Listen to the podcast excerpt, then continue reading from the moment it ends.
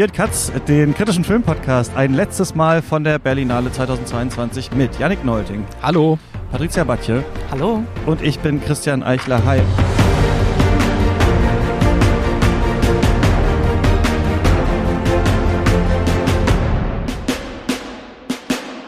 Und es ist äh, dunkel geworden hier am Potsdamer Platz und naja, also das Festival ist noch gar nicht richtig vorbei, aber die Pressetage sind rum und jetzt kommen hauptsächlich nur noch diese Publikumswiederholungs- Tage auf uns zu. Ja, das habe ich mich, ich habe mich heute schon mit jemandem darüber unterhalten. Es ist tatsächlich so, dadurch, dass jetzt auch die Bärenverleihung früher stattfindet, ist auch so der Zenit des Festivals ähm, eher überschritten. Also man hat so das Gefühl, es geht jetzt alles schon zu Ende. Heute läuft noch der letzte Wettbewerbsfilm und dann war es es aber auch schon. Hong Sang-so hat überraschenderweise Hong wieder einen Film gemacht, ja. Ja, und der darf das große Finale sein ja. auch noch. Wahrscheinlich ist er gar nicht so schlecht, äh, tippe ich jetzt mal, weil man weiß, was man Gegensatz bekommt. zu den anderen äh, Wettbewerbsfilmen. Vielleicht, Patricia, schön, dass du wieder mal wieder da bist. Wir haben letztes Mal schon über die Berlinale gesprochen. Das war noch diese verrückte äh, rein Online-Berlinale. Genau, einmal online pur und jetzt endlich wieder in Präsenz und endlich wieder auch mit Festival-Feeling, muss ich sagen. Ich mhm. bin ja auch in öffentliche Vorführungen gegangen, nicht nur in Pressevorführungen. Mhm. Und da dieses Gefühl wieder zu kriegen, gerade im Zoopalast, das war schon toll. Ja, das war tatsächlich richtig cool, fand ich auch. Äh, Machine Gun Kelly haben wir schon drüber gesprochen. Großes, kleines Highlight in diesem Jahr. Du schreibst für die Öffentlich-Rechtlichen eigentlich, ne? Und, ähm, mhm. ja, und über Genre auch viel? Früher auch viel über Genre und ja, aber eigentlich alles. 20. Berlinale jetzt. 20. Wie fandst du es? Also man hat deutlich gemerkt, dass Hollywood-Kino gefehlt hat, mhm. auch am Andrang der Journalisten und Journalistinnen.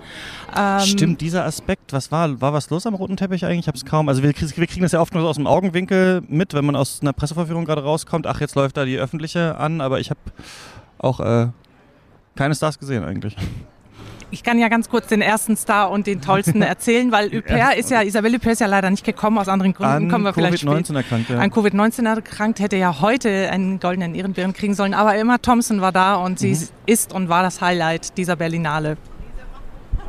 Ich würde sagen, das Highlight ist doch schon die Jury. Also M. Night Shyamalan und ähm, Hamaguchi sind da. Mhm. Die habe ich gestern hier am Hotel auch getroffen. Da, ja? da standen gerade alle draußen und haben sich beratschlagt. Ich glaube, Wayne Carpendale habe ich getroffen. Das war auch mhm. noch so ein Highlight. Ja, aber das da sind bin die großen drei eigentlich. ja. M. Night Shyamalan, Ryosuke Hamaguchi und Wayne Carpendale. Ich bin mir auch nicht mal hundertprozentig sicher, ob er es wirklich war. Also mhm. vielleicht war es auch einfach ein anderer Mann und ich dachte, ach guck mal, die Promis sind da.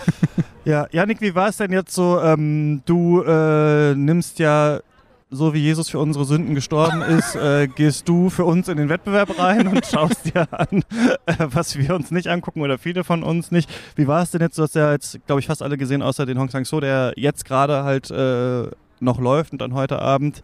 Ähm, hat sich das gebessert? Du klangst sehr leidend, als wir das letzte Mal geredet haben. Ja, am Anfang habe ich auch sehr gelitten. Es wurde mäßig besser, aber es wurde besser, würde ich sagen. Es waren mhm. doch so ein, zwei interessante Filme dabei. Also Tri Winter, werden wir vielleicht noch kurz drüber sprechen, den fand ich ganz großartig, zusammen mit Rimini, den haben wir letztes mhm. Mal schon besprochen.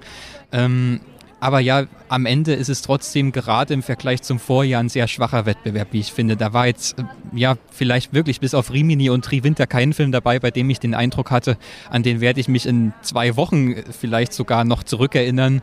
Ähm, ich habe wieder mal das Gefühl, dadurch, dass man so viel Zeit in diesem Wettbewerb verbringt, dass man einen Großteil der wirklich spannenden Filme verpasst. Und ja, das alte Thema ist Encounters inzwischen der spannendere mhm. Wettbewerb. Mhm. Ich glaube, ja. dieses Jahr war wieder die Bestätigung das dafür. Das können, glaube ich, Leute, die noch nie auf der Berlin Berlinale war, nur diesen Podcast jetzt schon so mitsprechen, wie so ein, wie so ein, ähm, wie so ein Mantra. Ja, ähm, Patricia, wie fandest du es? Also ich auch. Sitzt du auch nur im Wettbewerb? Nein.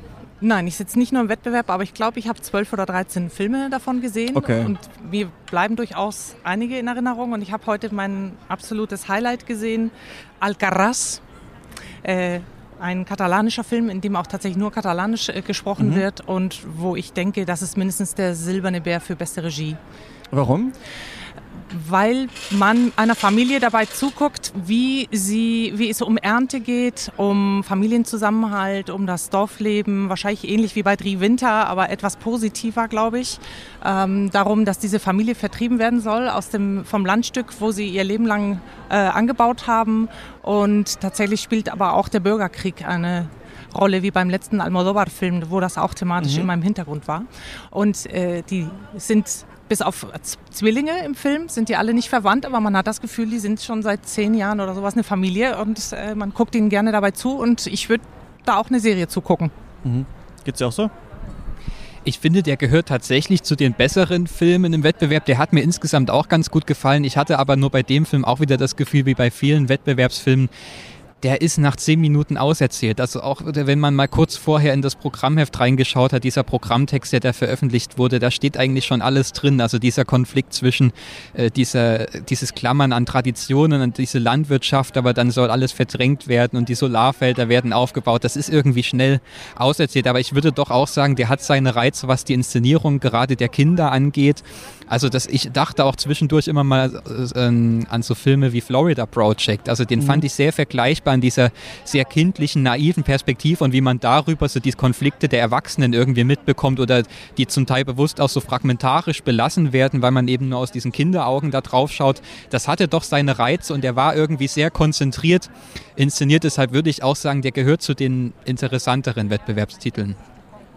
Könnt ihr denn, wenn man so viele Filme hintereinander schaut, habt ihr auch manchmal das Gefühl, dass so die ruhigen, nuancierten Filme vielleicht irgendwann es auch dann schwer haben, vor allem wenn sie familiäre Themen äh, behandeln oder sowas, also einfach Sachen, die man oft auf dem Wettbewerb sieht und dass es eher so brachialere, unsubtilere Sachen manchmal leichter haben? Das glaube ich absolut. Ich war zwischendurch auch in dem Stadium, dass ich mir dachte, ich nehme jetzt schon jeden Film dankbar an, der irgendwie einen Spannungsbogen hat. Also der Mhm. irgendwie, ich sag mal, konsumierbar erzählt ist.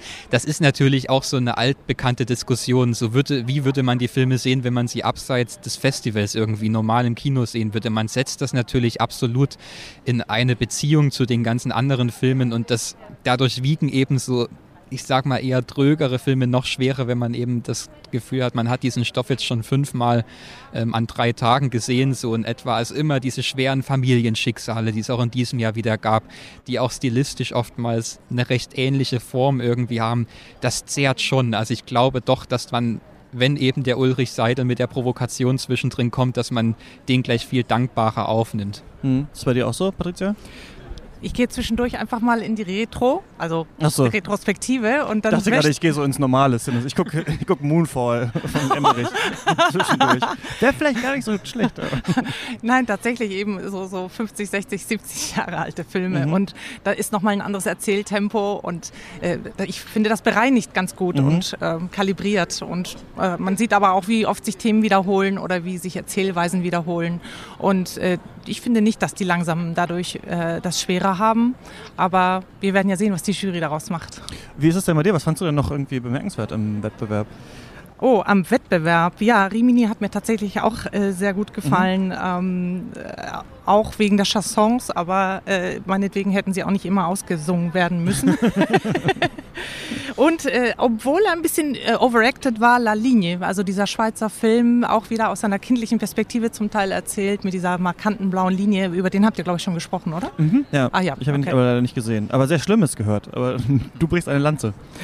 Ja, weil Musik eine große Rolle spielt. Genauso wie in Rimini auch. Und tatsächlich ist ja auch die Hauptdarstellerin selber Musikerin und hat das Drehbuch ja mitgeschrieben. Und ich finde, das spürt man. Und äh, der andere Hauptdarsteller auch. Und äh, tatsächlich Javier Kurnas gegen George W. Bush als, äh, sag ich mal, einem Film, dem ich viel Erfolg an der Kinokasse nachher prophezeie. Ja, Gundermann hat der vorher gemacht, oder? Und das war ja so ein mega Hit, so ein Überraschungshit eigentlich.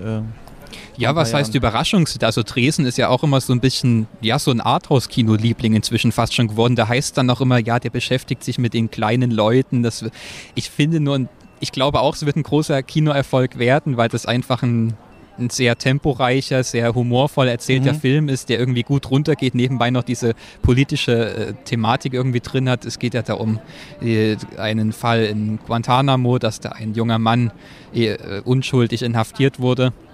Ich hatte nur das Problem bei dem großen Film, dass das äh, bei dem Film, dass das so unfassbar naiv aufgezogen wird. Also ja, wir haben hier wieder die kleinen Leute. Das bringt eigentlich alles mit, um eine wirklich clevere Komödie zu machen, eben aus Sicht dieser dieser Hausfrau ähm, auf die große Weltpolitik zu schauen und mit so einem ganz neuartigen, naiven Blick dem Ganzen zu begegnen und auch so die Absurdität des Ganzen die ganze Zeit zu erkennen. Aber ich hatte die ganze Zeit den Eindruck, der hält seine Hauptfigur so kindlich die ganze Zeit und ähm, er will auch ein Stück weit, dass wir wirklich fast über sie lachen. Also oftmals, wie sie eben so ein bisschen tapsig und unbeholfen die ganze Zeit eingeht. Und sie weiß eigentlich gar nicht, was in der Politik vor sich geht. Und dann ist eigentlich so der kleinste gemeinsame Nenner, auf das man sich einigen kann.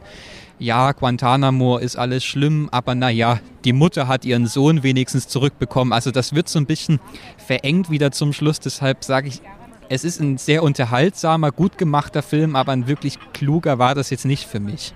Hm. Für dich aber schon.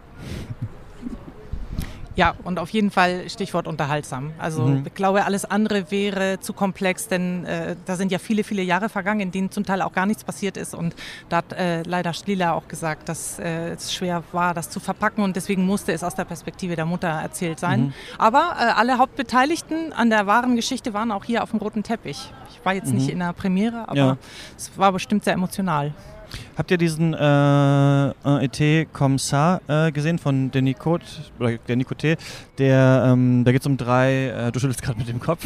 ich leider nicht, das sieht man nicht. Das ja. Mikrofon rüber. Wir haben nur, ich habe nur äh, zwei Mikros diesmal mitgenommen äh, auf diese Berlinale. Freut mich, ich dachte, weil wir immer nur so One-on-One-Gespräche haben, aber wir haben oft auch zu dritt geredet, eigentlich ganz äh, gut. Nächstes Mal packe ich drei ein. Ähm, da geht es um drei hypersexuelle Frauen, die auf so einem Landhaus, das ist also gut, drei Leute sind auf einem Landhaus, gut, es sind fünf eigentlich, aber es ist trotzdem viel, ein Festivalfilm, natürlich ein Kammerspiel. Ähm, die wuseln die, auch so durcheinander die ganze Zeit. Ja. Ich habe tatsächlich, mir ist es ein äh, bisschen peinlich zuzugeben, wie spät im Film ich erst verstanden habe, dass das drei Frauen sind und nicht zwei Frauen, weil die äh, weil zwei von denen sich nur so ein bisschen durch die Frisur halt unterscheiden. Und also wenn man es weiß, erkennt man es sofort, aber ich war wahrscheinlich wie immer irgendwie vier Minuten zu spät. Wahrscheinlich gibt es am Anfang einen Shot mit allen dreien oder sowas, den ich nicht gesehen habe. Und dann war ich so, ah, okay, doch, es sind drei. Und ähm, genau, die sollen da eben eigentlich nicht in einer Therapie sein, sondern so in einer Art Selbsterfahrung ähm, mit einer Therapeutin, die aber anwesend ist, so ein bisschen verstehen, woher kommt diese Hypersexualität, also diese Sexsucht, wie kann man damit umgehen und so weiter. Und am Anfang, also ich denke immer, wenn es um Sex geht, ich bin, ich gehe rein, ich schaue mir das an, sehen wir viel zu selten äh, im Kino. Hier natürlich sehen wir natürlich oft extra keinen äh, Sex auch, aber es geht immerhin um das Thema. Und am Anfang war ich echt so ein bisschen gefangen, gerade in dieser seltsamen Idee, dass alle so unterschiedlich damit umgegangen sind. Die eine halt dann versucht hat, direkt diesen einen Betreuer da zu bezirzen äh, und so weiter. Und die Kamera hatte ich das Gefühl auch in so einer Schwebe ist. Wie sieht man jetzt dieses in Anführungsstrichen Problem? Wie geht man damit um? Ist das, ist da eine Erotik oder soll man das doch nicht fühlen? Keine Ahnung was. Aber dann plätschert das halt immer weiter und immer weiter und der Film findet ja, nicht so richtig ein Ende oder so eine ganz interessante Sicht darauf, hatte ich das Gefühl. Na, mich hat genervt, dass er das dann noch so also metamäßig ausstellt. Also es gibt, wenn du den Anfang verpasst hast, da werden quasi die Regeln für diesen Aufenthalt vorgestellt und da sagt die Betreuerin schon, die Zeit könnte sich etwas ziehen. Zum Schluss in diesen, in diesen letzten Gesprächen heißt es dann, es gibt keine Lösung, es gibt kein Fazit, es gibt auch kein grandioses Ende. Also da wird so die ganze Kritik fast schon ein bisschen vorweggenommen, die man da irgendwie haben kann. Das finde ich ja auch nicht per se schlecht. Ich mag auch, wie er in gewisser Weise mit dem Publikum spielt. Du hast es auch schon gesagt, wir haben manchmal diese super offenherzigen, auch nackten Momente, aber dann entzieht er doch die Darstellung gerade von sexuellen Handlungen völlig der Sichtbarkeit und stattdessen wird nur erzählt. Also die Erotik findet eigentlich nur über die Sprache statt, über Erzählungen von Erinnerungen, die da immer und immer wieder aufgesagt werden.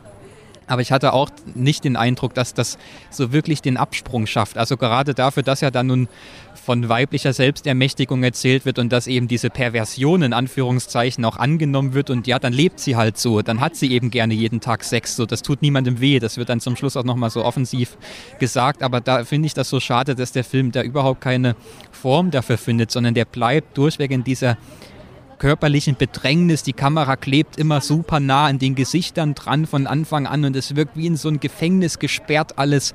Und äh, dann sitzt man am Ende also so ein bisschen ratlos davor und denkt sich, na gut, was soll das jetzt? Ich dachte immer wieder an Nymphomaniac von mhm, Lars von mhm. Trier, aber das ist doch also in jeder Hinsicht der bessere Film. Ja, man fragt sich so ein bisschen, einerseits fand man das in Anführungsstrichen Problem halt selber als man angefangen hat, das zu schauen, vielleicht gar nicht so schlimm. Dachte so, okay, die haben jetzt die Sexsucht, mal gucken, was ja, jetzt die passiert. Haben halt gerne und, dann, Sex, ja. und dann irgendwie geht es auch so weiter. Dann gibt es natürlich traumatische Geschichten aus der Kindheit und es, er stellt das dann so aus und man ist dabei. Und irgendwie, ja, der Film ist in so einem Zwischending. Einerseits denkt man, gut, dann ist es halt so, warum bin ich dann jetzt hier eigentlich dabei? Was äh, wird jetzt hier wirklich zutage äh, gefördert? Ich fand ganz interessant, ganz, ganz kurz vor Ende gibt es nochmal so einen ganz kleinen Turn, dass sich eine Person tatsächlich als interessiert an einer der Protagonistinnen äh, rausstellt und kurz so sagt, ja, ähm, wenn du mich mal, wenn du mal da bist, ruf mal an oder sowas. Da dachte ich kurz, okay, krass, versucht der Film jetzt hier doch dieses System oder diese pseudo-offenen Therapieformen doch vielleicht ein bisschen zu kritisieren, als eventuell doch so ein übergriffiges Potenzial innehabend oder sowas. Aber das war halt dann,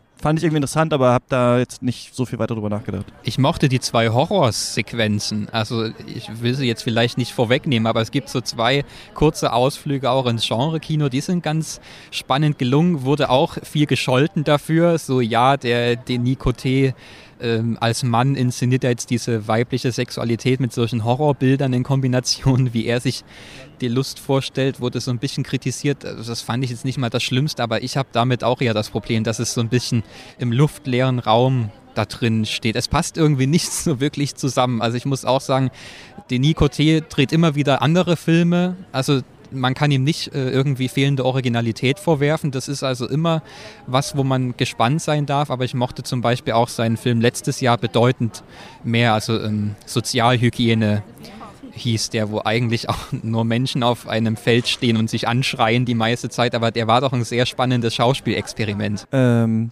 dann was ist vielleicht jetzt mit diesem Film? Patricia, hast du noch irgendwas, wo du sagst, das muss genannt werden? Ich hatte dich vorhin noch zum Wettbewerb gefragt, aber du hast ja noch viele andere Sachen gesehen. Mm, Stay Awake in der Generation. Mhm. Äh, der ist mir empfohlen worden und dann dachte ich, da so einmal im Festival schnell umdisponieren und reingehen. Und ähm, ja, da geht es um, um die Opioidkrise, aber in diesem Fall ist ja in der Generation ähm, von zwei Geschwistern, von zwei Brüdern, die eben ihre Mutter immer dazu zwingen müssen, wach zu bleiben, weil die mal wieder äh, Pillen genommen hat und abdriftet und ins Koma driften würde. Und wie sie in diesen Teufelskreis immer mitschwingen, sie immer wieder ins Krankenhaus bringen und es dann irgendwie doch schaffen, sich da rauszulavieren. Und äh, daran wachsen. Aber das ist natürlich sehr mutig, denn es ist ja die eigene Mutter und äh, das ist sehr gut inszeniert. Namen des Regisseurs habe ich nicht parat, aber der hat den als Kurzfilm auch schon auf der Berlinale gehabt und jetzt eben seinen ersten Spielfilm hierher gebracht. Noch ein Film? Äh ich würde vielleicht ganz kurz ergänzen, ich habe zwar den Film nicht gesehen, aber es, man sollte vielleicht wirklich öfter Generationenfilme mhm, anschauen. Ja. Also ab und zu schafft es dann doch mal ein Film davon ja auch ins reguläre Kinoprogramm. Die sehe ich da manchmal. Ich erinnere mich zum Beispiel an diesen meine wunderbare Woche mit Tess oder so. Der kam dann, glaube ich, letztes Jahr ins Kino. Und da sieht man doch dann immer wieder, ja, es gibt noch Familienfilme abseits von Disney, die irgendwie eine spannende Form haben, die auch was zu erzählen haben und die man auch Kindern zumuten kann durchaus. Also die jetzt vielleicht jetzt nicht für fünf oder sechsjährige, aber die, es, es gibt spannendes Familienkino und das ist immer eine ganz schöne Plattform dafür. Warum machst du denn diese Wettbewerbs, also dass du die ganzen Wettbewerbssachen hauptsächlich schaust eigentlich? Musst du, du wirst ja nicht so gezwungen wie andere mhm. Kritiker, die über jeden von denen jetzt für den RBB oder so einen Text schreiben müssen. Das stimmt. Ich glaube, es ist prinzipiell immer diese Angst, irgendwas zu verpassen. Ich meine, der Wettbewerb ist ja nun mal die Sektion, auf die die größte Öffentlichkeit irgendwie gerichtet ist. Das ist die größte Aufmerksamkeit. So, das ist nun mal das Herzstück des Festivals, wo auch die, die größten Namen oftmals mit vertreten sind, ähm, was vielleicht auch am publikumswirksamsten ist in der Berichterstattung, wenn man dann diese Filme doch aufgreift. Aber ja, es ist immer so die Hoffnung, man, man muss jetzt so dabei sein und man will auch zu den Ersten gehören, die es dann sehen und vielleicht könnte dann doch was dabei sein, aber zum Schluss geht man dann doch wieder raus und denkt sich, naja gut, das ist dann halt doch die Sektion mit den kleinsten gemeinsamen Nennern aus allen Sektionen irgendwie in einen Topf geworfen und dann ist es doch nicht so ergiebig, wie man sich das vielleicht erhofft hatte. Spannend, weil es ist sehr irrational. Ich finde auch, dass man über Encounters auch ein bisschen Panorama vergessen hat. Das war so eine Sektion, in der man eigentlich viel war, als es Encounters noch nicht gab oder äh, ich auf öfter mal hingegangen äh, bin, ähm, weil da vielleicht auch manchmal noch ein bisschen mehr Genre oder sowas ähm, äh, gelaufen ist und schon auch Perspektive deutsches Kino und sowas, diesmal durch diese äh, Stauchung dieses ähm, Zeitraums, den man hatte, ist, glaube ich, neben halt Encounters und Wettbewerb gar nicht so viel gewesen, was man sich angeschaut hat. Aber es ist natürlich dann auch immer schwierig. Ich habe tatsächlich diesmal persönlich und mittlerweile, also ich merke das jedes Festival, diese letzten vier oder so, aber auch diesmal gemerkt, dass ich tatsächlich mal schauen muss, wie das in meinem Leben äh, mit Filmfestivals und Filmfestivalberichterstattung weitergeht. Ich mache mega gern diese Podcasts. Ich finde es super. Ich könnte jeden Tag drei eigentlich aufnehmen. Aber ich persönlich merke, diese die Person zu sein, die sich drei langweilige Filme am Tag anschaut und dann am Ende zu sagen, einer davon war nicht schlecht, das ist überhaupt nicht mein Ding. Und ich glaube tatsächlich ein bisschen, es liegt vielleicht an ADHS, was nicht diagnostiziert ist bei mir, aber ich mir sehr gut vorstellen kann, dass ich das habe. Und damit muss ich mich, glaube ich, mal ein bisschen beschäftigen, weil ich merke so dieses, also ich werde so hibbelig im Kino und so und äh, das ist echt, ähm, klingt jetzt irgendwie wie so äh, Nölen auf hohem Niveau, aber äh, es, äh, es stellt sich ein Muster ein, dass ich so, sowohl in Cannes als auch äh, in Venedig, als auch noch auf anderen Filmfestivals zwischendurch echt immer krasse Hänger habe. Ähm, mal schauen. Aber vielleicht äh, schicken wir wen anders nach Cannes oder so, ja. Ich habe ähm, im Berlinaris Series mal reingeguckt, auch in anderen Jahren. Und da war es dann der fünfte Film am Tag, also abends. Und da kam es aus Dänemark. Ähm, wie heißt der? The Shift. Und bei sowas merkt man eben, der ist voll auf das Publikum abgezielt. Es sind kurze Kapitel, es sind tolle Dialoge, es sind, also, und da ist es ganz anders geschnitten und da ist ja. man hellwach. Ja. Es ist tatsächlich ein anderes Phänomen. Und ich merke es aber tatsächlich bei äh, äh KollegInnen, ich habe irgendwie nicht so das Gefühl, dass es für andere so eine äh, Qual ist, tatsächlich einfach ruhig im Kino zu sitzen und sich den dritten Film anzuschauen oder so. Und da merke ich tatsächlich, ah krass, das ist tatsächlich bei mir anders. Und ich merke jetzt erst über diese vielen Festivals, dass ich äh, da einfach mal schauen muss. Aber mal gucken, ähm, wie man das macht. Ja. Also ich, ich weiß voll, was du meinst. Ich habe es jetzt nicht in der großen Drastik, dass ich mir denke, ich kann das irgendwie gar nicht mehr aushalten und ich, ich will hier weg. Also das habe ich jetzt auch noch nicht gehabt, aber es stimmt absolut, man hat diese Gefühle hier und da, dass man irgendwie denkt, oh Gott, wenn ich noch, ich ertrage noch einen Film dieser Art, dann noch einen Film und beim dritten will ich schon schreiend aus dem Saal rausrennen. Es ist inzwischen auch so bei mir, dass man sich irgendwie doch ein bisschen unruhig hin und her windet im Kinosessel. Ich glaube, das ist ähm, äh, äh, genau, und ich, mir geht es auch gar nicht darum, so äh, äh, äh, zu maulen, aber tatsächlich so ein bisschen transparenzmäßig zu sagen, ah, das ist mir diesmal stärker aufgefallen. Also, dass ich dann tatsächlich manchmal bei Festivals sage, heute gucke ich nichts und, äh, weiß ich nicht, sitze nur im Hotelzimmer rum oder so und schneide den Podcast und ähm, da muss man, glaube ich, einfach mal schauen. Wenn ich vorher wüsste, welche Filme super sind, dann ginge das für mich tatsächlich auch, aber das ist ja nicht immer so bei den Festivals. Aber lass uns doch vielleicht mal noch über Dreh Winter reden, denn wir haben ihn nur angesprochen, aber noch gar nichts, glaube ich, dazu gesagt. Nur kurz im Vorgespräch drüber geredet. Ähm, wie war der? Ja, das ist ein Film, der in den Schweizer Bergen spielt. Ich glaube, im Programmheft wurde das angekündigt als so eine Familiengeschichte, wo es auch um einen gewalttätigen Vater geht oder so ähnlich.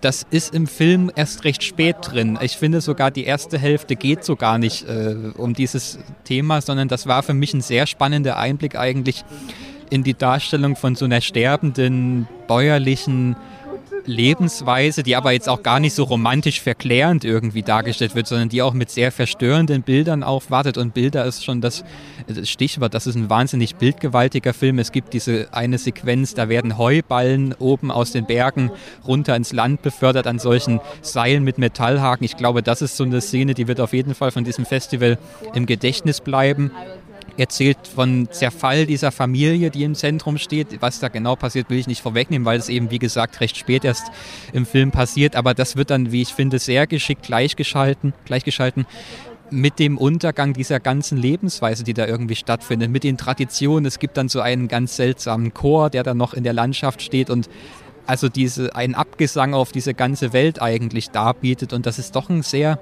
es ist einerseits ein sehr sperriger Film, es ist ein sehr anmutiger Film, es ist ein sehr böser, finsterer Film, aber der dann doch irgendwie so eine also auf eine Art und Weise inszeniert ist, dass man trotzdem die ganze Zeit am Ball bleibt. Also das ist jetzt, es ist zwar sehr langsames Kino, aber das trotzdem nicht so, nicht so die Nerven strapaziert irgendwie, dass man denkt, oh Gott, jetzt, jetzt könnte es auch irgendwie mal weitergehen. Also das ist ein Film, der sich sehr gekonnt entwickelt, dann auch eine sehr spannende Schauspielführung hat, weil dann äh, mit LaiendarstellerInnen zum Teil auch gearbeitet wird. Also das war doch ein sehr bemerkenswerter Film im Wettbewerb. Du mochtest ihn auch, ne? Nein, ich habe ihn sehr empfohlen bekommen und äh, werde ah, jetzt einrichten, ihn äh, noch sehen zu können. Wird mein letzter Film vor der Abreise. Du hast den Hauptdarsteller gesehen. War es nicht das? Ja. ja, der Hauptdarsteller ist ja auf dem äh, Campus rumgelaufen und hatte. Mit Heuballen um sich geschmissen, nein. genau, mit Heuballen geschmissen, ja. Ähm, müssen wir noch über irgendwas reden? Irgendwas, was noch nicht angesprochen wurde? Also mein Lieblingsfilm ist Tapas Komet. Ja. Happers Komet. Habe ich äh, wegfliegen lassen, um ja. so mit dir dann in Machine Gun Kelly äh, der Film zu sitzen.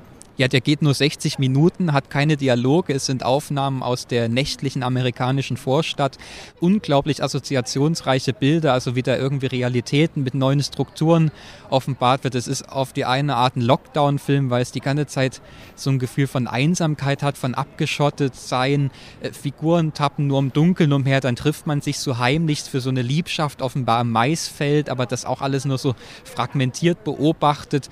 Es ist so ein so ein Mood-Piece einfach, also so ein Abtauchen in diese nächtliche Stimmung, da hat man bei mir sowieso leichtes Spiel, aber das ist ein unglaublich simpler Film, der wie gesagt nur mit fragmentarischen Szenen arbeitet, aber trotzdem so viele Assoziationen dadurch aus äh, hervorruft und selbst wenn man die Assoziation nicht hat, ist das ein großes sinnliches Seherlebnis, das nur auf diese Bildgewalt und auch auf, das, auf die sehr komplexe Klanggestaltung setzt. Also der hat mich wahnsinnig beeindruckt. Wie gesagt, ist bislang mein Lieblingsfilm. Ach krass, so gut, ja. Ja. In der Forumssektion. Musst du noch was empfehlen, Patricia? Ich kann noch einen Debütfilm aus dem Panorama empfehlen. Ich habe nur zwei gesehen, beide waren aber ziemlich gut. Und zwar von einer baskischen Regisseurin. Und der heißt Cinco Lobitos auf Spanisch, Lullaby mit Laia Costa als äh, überforderter Tochter und überforderter Mutter. Es klingt schlimmer, als es ist. Also es ist super toll geschrieben, auf den Punkt, mit sehr guten Darstellern, mal wieder auch mit kleinen Kindern. Und ja, das ist, glaube ich, auch ein Thema. Eben. Ist es die aus Victoria? Äh, ja, aus Victoria. Ah, Laia okay. Costa, Victoria, mhm. genau. Mhm, ja. Mhm. Hat noch keinen Verleih. Das ist nämlich immer Verleih. so ein Thema, dass man Falls. sich vorher schon erkundigt. Welche gucke ich mir auf der Berlinale auf jeden Fall an, weil sie vielleicht nachher gar nicht ins weil Kino kommen. Weil sie keinen Verleih ja. haben und dann verpuffen. Ach, das ist ja spannend. Mhm. Ja. Wo steht das? Einfach im Programm wahrscheinlich, ne? Äh, ja, ne, überhaupt in der Pressearbeit. Also man mhm. guckt ja immer, wer vorher die Mails schickt und irgendwas anbietet. Ja. Sowas alles. Und Recherche. Gar kein schlechter Tipp. So rum, vielleicht muss man so rum organisieren. Nach vier Jahren bist du endlich darauf hingewiesen. Die Sachen, die weg, die weg. Ich vergesse es ja auch wieder zwischen jedem Jahr. Ich bin dann wieder, was, wo müssen wir nochmal hin? Ach ja, Potsdam. Das, genau. Ich denke mir das ja auch die ganze Zeit. Also so Filme wie A, E, I, O, O, U, das Alphabet der Liebe ja, und sowas. Bravier Kornatz, äh, da wusste man natürlich, die kommen auch bald ins Kino. Klar denkt man sich, die könnte man noch weglassen, aber das ist genau das, was ich vorhin meinte. Natürlich hat man dann innerlich, zumindest geht es mir so, doch das Bedürfnis, so, okay, ich will ihn jetzt auch sehen. Ich will so zu den Ersten gehören, die ihn dann jetzt hier schauen und irgendwie sagen können, ob das was geworden ist oder nicht. Aber ja, es ist diese irrationale Gedankenschleife der Berlinale, generell von Festivals. Ich meine, man stürzt sich dann gerne auf die populären Filme, die dann sowieso bald rauskommen, aber eigentlich sollte man vielleicht das genau nicht machen. Ähm, es ist so eine seltsame Zwischenberlinale. Man hat jetzt sehr, sehr viel gezeigt und sehr wenig äh, Zeit. Ähm, und jetzt ist es schon wieder rum, ist ja auch irgendwie komisch. Was ist so euer, euer, Fazit vielleicht? Neben die Gänge waren sehr leer, was ich glaube ich in diesem Podcast 30 Mal gesagt habe bisher. Also nach einem zögerlichen Start habe ich mich aber immer sehr wohl gefühlt im Kino und sehr sicher, weil ich äh, gesehen habe, dass sich gar keine Schlangen bilden, dass die Leute sehr äh, streng darauf achten, auch ihre Masken aufzuhaben, sich nicht groß umsetzen und äh, das tun, was sie am liebsten tun, nämlich still im Kino sitzen und zugucken und dem äh, Film zu folgen. Das heißt, eigentlich war es in diesem Sinne schon eine gute Berlinale. Es ist weniger Stress beim Einlass und ähm, man wusste, man kommt in den nächsten auch genauso wieder stressfrei rein. Also das ist auch ein Vorteil. Sollte man vielleicht, noch eine Frage fürs nächste Mal, immer nur in die Publikumsveranstaltungen äh, gehen, wenn möglich und dann den Film einfach immer so einen Tag später gucken, aber dafür immer mit vollem Haus? Also die Pressevorführungen werden nächstes Jahr ja denke ich, schon wieder voller werden. Dieses Jahr waren wir ja zum Teil ein Drittel besetzt nur im Kino. Von 600 Plätzen waren dann nicht mal 200 besetzt. Also es wird eine bessere Aussicht. Ich drücke die Daumen. Ich drücke die Daumen, dass das Ticketsystem für Festivals beibehalten wird, aber es sieht äh, zumindest hier wohl danach aus, habe ich so munkeln gehört. Aber da will ich auch keine äh, irgendwie äh, falschen Prognosen jetzt verbreiten. Aber nee, das hat alles Du bist nicht wunderbar. so sauer wie Alex Billington, der äh, Kritiker, den ich nur kenne, weil mir öfter erzählt wurde, dass er, weiß nicht, die Polizei gerufen hat mal, weil jemand im Kino telefoniert und der ist hier mehrfach auf die Bühne gelaufen vor den Vorstellungen und hat dieses Ticketsystem lauthals ähm, verurteilt, ja, und gesagt, Leute sollen sich aufregen und sowas, ne? Ja, also ich meine, der Grund, das Argument, das er da immer vorbringt, es gibt halt auch Menschen, die irgendwie, weiß nicht, äh, Sehprobleme haben, die dann einen bestimmten Platz im Saal mhm. haben wollen. Mhm. Das ist ja ein valides Argument. Das müsste dann halt natürlich so eingerichtet werden, dass das nicht so wird wie in Venedig, dass man wild auf irgendwelche blauen Punkte im Saal mhm. klicken muss, um überhaupt einen Platz zu bekommen. aber klar, das sind so Sachen, da hat das System Luft nach oben, aber ich, mein positiver Eindruck vom Anfang hat sich weiterhin gehalten. Das war alles super organisiert. Man hatte nie irgendwann mal äh, die Situation, dass man lange irgendwo anstehen musste. Man ist super schnell irgendwo reingekommen. Selbst das Testen hat immer wunderbar funktioniert. Und also man hatte nicht da das Gefühl, Grund. das fand ich ganz interessant, weil als Venedig das als erstes Festival ja quasi gemacht hatte und dann im nächsten Jahr ähm, Berlinale ausgefallen ist, also quasi nur online war und dann äh, Cannes und Venedig aber waren, konnte man ja immer sehen, wie wird das gehandelt, diese ganze Corona-Sache. Und da hatten wir noch so gerade in Venedig das Gefühl, dass wir uns so sehr sicher fühlen, weil auch krass drauf geachtet wurde. Also jeder, der irgendwie im Kino mal an seiner Maske gezuppelt hatte, wurde sofort mit einem Laserpointer angeleuchtet und weiß ich nicht was. Und da muss ich sagen, hier fand ich ganz angenehm. Man wurde dann aber auch in Ruhe gelassen. Das wurde geprüft, man hat den Test gemacht und so, aber man hatte nie das Gefühl, da ist jetzt noch eine Schikane oder weiß ich nicht was. Man konnte sich auch im Kino, kann ich jetzt verraten, auch auf einen anderen Platz vielleicht mal setzen. Ähm, das fand ich eigentlich ganz angenehm. Also es, man hat das Gefühl, es wird alles überprüft und auch äh, gewissenhaft, aber dann ist auch gut. Und das finde ich eigentlich ganz angenehm so in dieser Mischung. Aber es halten sich auch alle dran. Also genau. zumindest Ja, hatte ja, ich total, den Eindruck, total. ich hatte nicht das Gefühl, dass es mal Leute gibt, die dann eine Maske absetzen oder sowas. Also Nee. das, das Restunbehagen ist schon natürlich auch ein bisschen da. Zumindest geht mir das so, dass äh, man sich jetzt nicht unbedingt infizieren möchte. Klar, man kann es nicht so wirklich beeinflussen. Ähm, aber ja, es, es halten sich alle an die Maßnahmen. Mhm. Das war's? Hast du schon, du hast schon ein Fazit gegeben, oder? Ich habe es nicht mehr im Kopf. Ja. Ähm, ja, dann ähm, freuen wir uns alle auf die Preisverleihung. Schauen Ich mal. dachte auf die Berlinale so- nächstes Auf Jahr. die Berlinale nächstes Jahr. Mal schauen, wer dann hier diesen Podcast moderiert. Werden mal schauen, werde ich mich fangen oder nicht. Das ist immer äh, dann die Frage. Ähm, vielen Dank, dass ihr beide äh, mit mir auf das Festival zurückgeblickt habt. Gerne. Ich kann noch ein letztes sagen. Es ist Ja, sehr, sehr viel geraucht worden in sehr, sehr vielen Filmen. Das war auffällig. Und viel gearbeitet. Es ging sehr viel um die minutiöse Na, Darstellung das ist doch von aber Arbeit. ein Thema, das wir jetzt noch mal ganz kurz ansprechen können. Gab Gut, es wir denn Themen, sei es denn was Thematisches, wo ihr gesagt habt, das ist öfter aufgetaucht in diesem Film? Weil äh, zum Beispiel gab es auch diesen Pandemiefilm, den typischen Pandemiefilm, diesen ähm, Also ich habe keinen typischen Pandemiefilm gesehen. wenige. Na, der Nee. kleine Nie war ein bisschen so, aber äh, Ja, aber da ist das schon so unterschwellig Ja, mit ja. drin. Also da wird es jetzt nicht so offensiv irgendwie ausgestellt. Nee, wie gesagt, ich hatte den Eindruck, es sind sehr viele Filme, die sich mit Arbeit beschäftigen, mit Handarbeit, Felderwerten, beackert bis zum Umfallen, kräftezehrende, ähm, harte Tätigkeiten. Es ging sehr viel natürlich wieder diese klassischen Familiendramen, dass irgendwas Schlimmes passiert ist und dann erfährt man in zwei Stunden, was genau denn das war. Es ging sehr viel um Frauen in der Mitte des Lebens, die unglücklich sind mit ihren bisherigen Lebensentwürfen, die gewissen Diskriminierungen ausgesetzt waren. Also das war wieder ein großes Thema. Aber ja, das sind so im Wettbewerb die großen Standpunkte Es gewesen. ging doch angeblich so viel um Liebe, hat doch Chatrian vorher äh, gesagt. So viele Liebesfilme wie noch nie. Ja, Les Passagers de la Nuit, also mit Charlotte Gainsbourg, da geht es ja auch um die Liebe. Und da ist ja gemeint, die Liebe vielleicht zu einem Partner, die Liebe zu den eigenen Kindern, aber die Liebe zu sich selbst. Also welche will sie wieder arbeiten oder was will sie überhaupt wieder arbeiten? Und dann trifft sie eine Moderatorin, die Sendung, die sie nachts immer hört im Radio und lernt nochmal die Liebe zum ja, Telefonieren kennen und übernimmt dann auch mal die Sendung, kleiner Spoiler. Also äh, da sind viele Sorten von Liebe mit drin. Und auch garstige, biestige Filme habe ich gesehen. Das fand ich ganz schön. Der erste Tag war eigentlich sehr schön mit äh, ähm, Quentin Dupieux, Ulrich Seidel und Peter Strickland. Das war eigentlich ja. ein schöner Dreier-Kombo. Dann gab es am nächsten Tag noch diesen äh, heftigen Claire Denis-Film auf seine Art. Ähm, das hat mir auch ganz gut gefallen, von dem, was ich gesehen habe. Gut, dann jetzt will ich euch aber entlassen. Wir sitzen hier nämlich draußen vor so einem Café äh, und es ist schon recht kalt. Jetzt ab äh, in die Wärme und ab zu Hong Sang-so. Bis und dann. Godard. Und Godard, genau. Ciao. Tschüss.